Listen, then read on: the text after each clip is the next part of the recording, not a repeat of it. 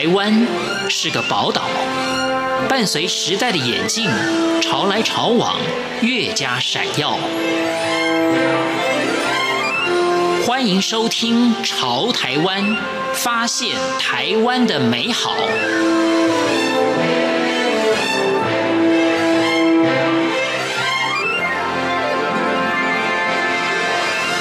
台湾的医疗水准是有目共睹的。为了配合国家的国际医疗政策，并且增强台湾在非洲的国际联结与双边的医疗合作关系。台北医学大学附设医院经营常驻医疗团驻史瓦济兰，更名为史瓦蒂尼国王医疗团，以及圣多美普林西比共和国的医疗团。同时，政府及非营利组织委托代为训练友好国家医事人员，代训人员国家分别来自于史瓦蒂尼、瓜地马拉、肯亚、德国等。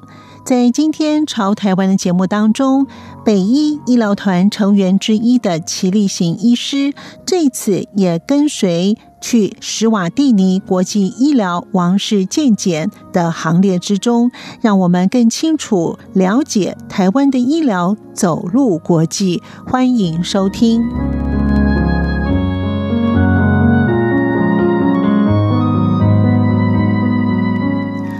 二零零九年起之后的连续五年，都跟着国际医疗团进入非洲地区行医。齐力行医师他说：“二零零九那时候常驻在非洲三年，那是常驻嘛，没回来。那后来从二零一三开始，每年去一次，就是这种定期的，呃，大概五次吧。他从去年开始，二零一八开始哦，国王下令赐名，国家名字改了。”就不再叫斯瓦吉兰了，那叫什么？本来叫 Swartland，所以是英文翻中文叫斯瓦吉兰。嗯、后来他们说，用他 Siswati 的原来的母语来讲他的国家名字会更真切、更有感情。所以我问国王的，国王说的，嗯、所以他叫 Eswatini，史瓦蒂尼。那、哦、其实是 Eswatini，、嗯、那个是他们的话的发音的方法、啊、比较像。他们是在南部非洲南非共和国旁边，嗯，但是又不靠海。被包在中间，这样大陆性气候，那纬度跟我们相反，但是跟台湾类似，但是相反是南纬。大陆型气候就是温差大，日夜温差大，因为干燥。凌晨之前大概九度十度，冬天嘛，然后到白天三十度，可是超级干爽的。所以其实我们那个湿湿黏黏的，或者冬天很冷很冷的那种湿湿黏黏的都不存在。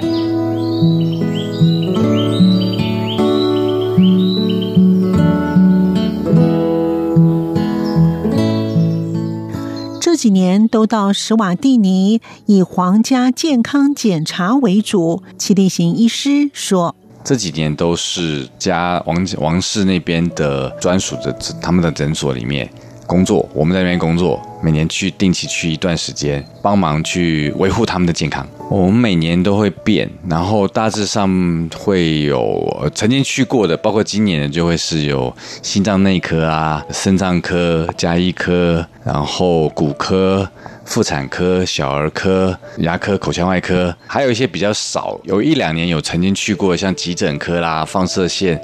X 光科啦、肿瘤科啊，大约就类似这样。在那边常驻的医疗团的时候，是在他们的中央医院服务，所以中央医院就像我们的荣总一样，台北荣总一样，哦，那样那样的的地位，所以就是大家所有人都可以去看，平民百姓都可以。因为它是一般的医院，所以比较有钱的人会去他们的私人医院。那皇室当然也不会去那中央医院，会去别的私人医院，或者是当我们到王室诊所的时候去看我们这样。阶级有差别，他们其实自己有他们自己的御医，不是都一直在驻诊在那边，因为他有他们自己的职业的地方。一般来讲是王室有状况的时候会召唤御医，然后会到。王室诊所去，因为它有病房，有一些设备，超音波、X 光之类的，甚至还有小开刀房之类的，所以设备会比较完整一些。但是它的使用率并不高，因为王室们蛮健康的。有一些是要维护隐私权，所以不会特别说。大致上来讲，就是主轴是去做健康检查，所以就要维护王室成员里面，王室成员包括国王本人，还有国王的妈妈、王母，然后王妃们，应该说国王的爸爸。的王妃们，跟国王自己的王妃们，也就是国王的兄弟姐妹们，还有国王自己本身生下来的王子公主们，多少人啊？我们这次大概看了一百多个人次，所以有个人一个人可能看好多个科，加总起来是这样。不过国王王室的家族本来人也不少，其实我们去的时候有时候会有他们正好在国外，在不在同一个地方，有些别的事，所以不会每次都有全部的人都来。有几位是会重复都会来，还有一些就是每年会看到不一样的面孔。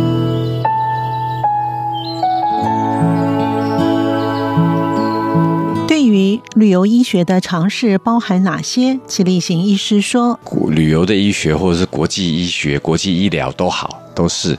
它可以有很多层面。比方说，我们自己的人放假了、长假出去外面玩，那去的都不一样的地方。所以都会有不同阴影的状态，比方说最明显就是在申请签证的时候，有些地方、有些国家会有一些法定传染病，算是流行疫区，所以我们去，他就要我们申请先打疫苗，比方说黄热病、呃 A 型肝炎，让我们先预防好。就我们台湾的疾管局，它网页上都会有一些消息，让我们知道说，我目前哪里，比方说印度南部这边有淹大水，假设啦，所以它会有一些传染病啊疾病会出现啊，所以要怎么办？你要不要考虑先？改变行程，或者是要做一些预防的药物，或甚至是有疫苗可以预防的，先打，然后再考虑要不要去。所以这个是所谓旅游医学最基本要有一些尝试。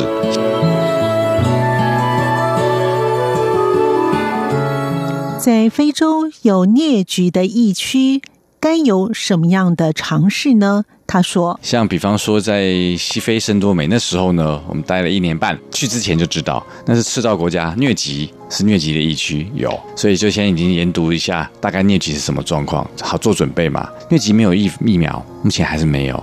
那要不要吃奎宁？可以考虑要或不要，因为当吃了它，吃了这某些抗疟疾的药，先吃当预防，它的确有一些预防的的效用在，可它有一些副作用在，你可能会怕光，你可能会。”头晕可能会不舒服，对药的过敏反应之类，所以通常后来的共识就是，你如果去一个礼拜、两个礼拜考察，你就吃吧。如果你怕的话，对。如果像我们是常驻去待一年，不用吃啦。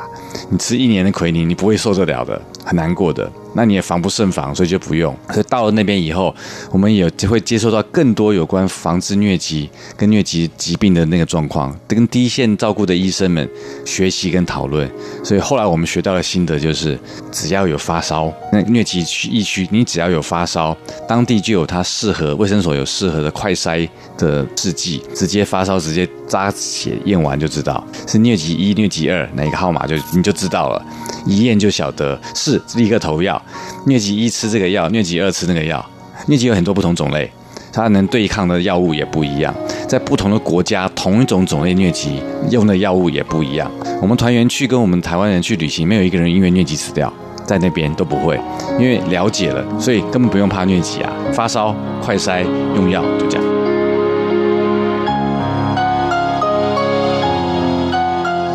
齐力行医师也谈到了个人的经验，他说。我自己个人的体质是任何防蚊液都没有用，因为蚊子都太爱我了。这样喷完抹完煮完蚊子照样叮啊，所以根本不用挡啊，那就得了，万一发烧再说吧。那个流程我在圣多美的时候还真的有发烧过好几次，所以都有测完啊，都没中，一次都没中，都不是疟疾，就只是发烧而已，也或感冒或之类之类的，都不是疟疾。但是因为已经知道是疟疾疫区，里面的团员里面要有人跟当地接洽，卫生所接洽到，他们都会提供免费的快筛跟药物。备着先用，所以这个基本知识一定要知道。至于说要不要带着，比方说奎宁去先吃预防，你要上飞机前先先吃啦，吃到回来以后再停，那样也许会有些保护作用。不过一样，当地国家的疾管局，他们当地的疟疾吃什么药有用？搞不好很多国家有抗药性是没用的，你吃了是白吃了。所以怎么讲都是问当地的专家就对了，他比我们还懂。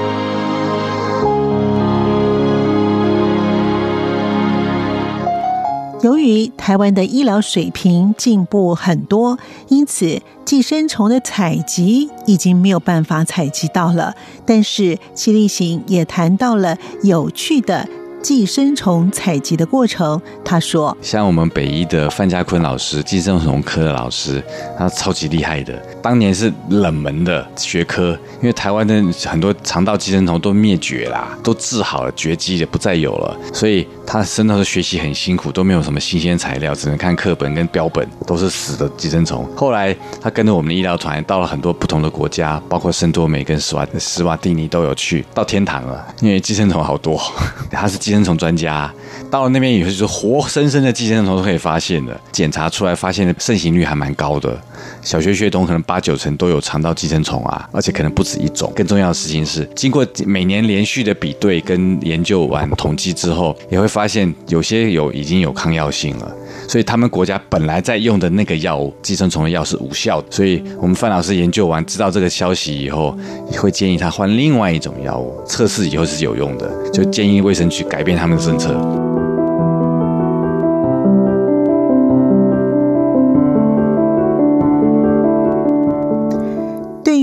圣多美、普林西比及史瓦蒂尼会造成寄生虫的因素有哪些？齐立行医师说：普遍发另外一种药来投药。对这两个国家来讲，最主要是还是安全用水还不足，只能用到不安全的水。比方说，就河水，那河水就被被粪便、尿液污染嘛，所以就循环啦。这样的国家来讲，最实际，因为地大又干燥，雨水少，最适合的方法应该是水井，再加上。雨水，他们的屋顶都会建设一些管道，直接把雨水在雨季的时候，雨水存下来到外面户外的一个桶子里封闭起来，让它保持干净，不会污染。然后可能用了半年左右就用完了，因为干季来了，水就慢慢用到水桶用光没有了。那再来还要有井水，地下的水呢，打到井水可以去使用。那个也是被整个厚厚的地层，一百米深的地层所过滤，它也是无菌跟干净的，只有矿物质，叫安全用水。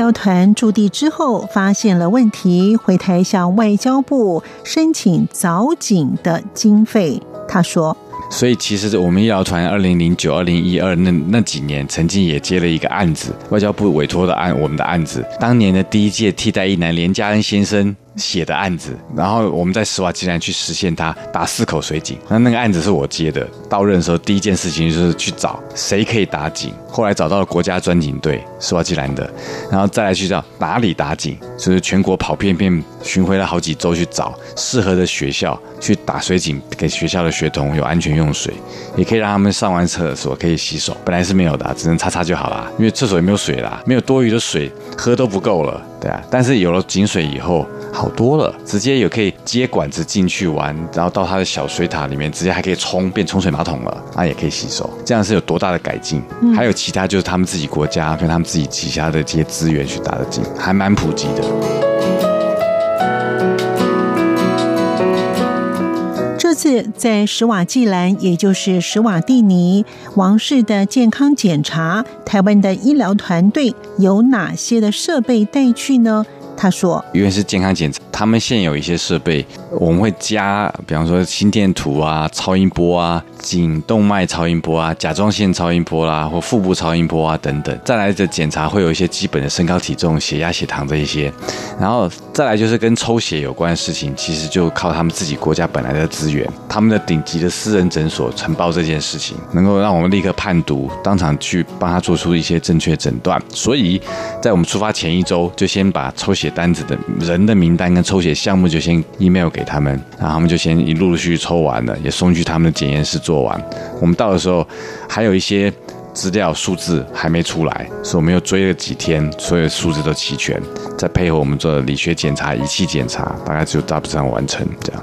中间有两个比较特色的是，第一个，第一个牙科洗牙跟喷砂，这个就是有几位他们的成王室成员跟国王本人，我帮他服务，国王很爱干净。也很爱整洁美观的。另外一个比较特别的、最大的强项特色就是中医。我们中医的戴主任有去年跟今年都有一起去，然后收获他们所有的好评，尤其是国王超爱他的，超爱戴主任的。这一两年，医疗团到史瓦蒂尼，国王最喜欢的是中医。打趣的问：一两个月的中药如果吃完了呢？齐医师说：嘿。几乎很多王妃们、王子们都会这样问。嗯，出完然后呢，我们就说，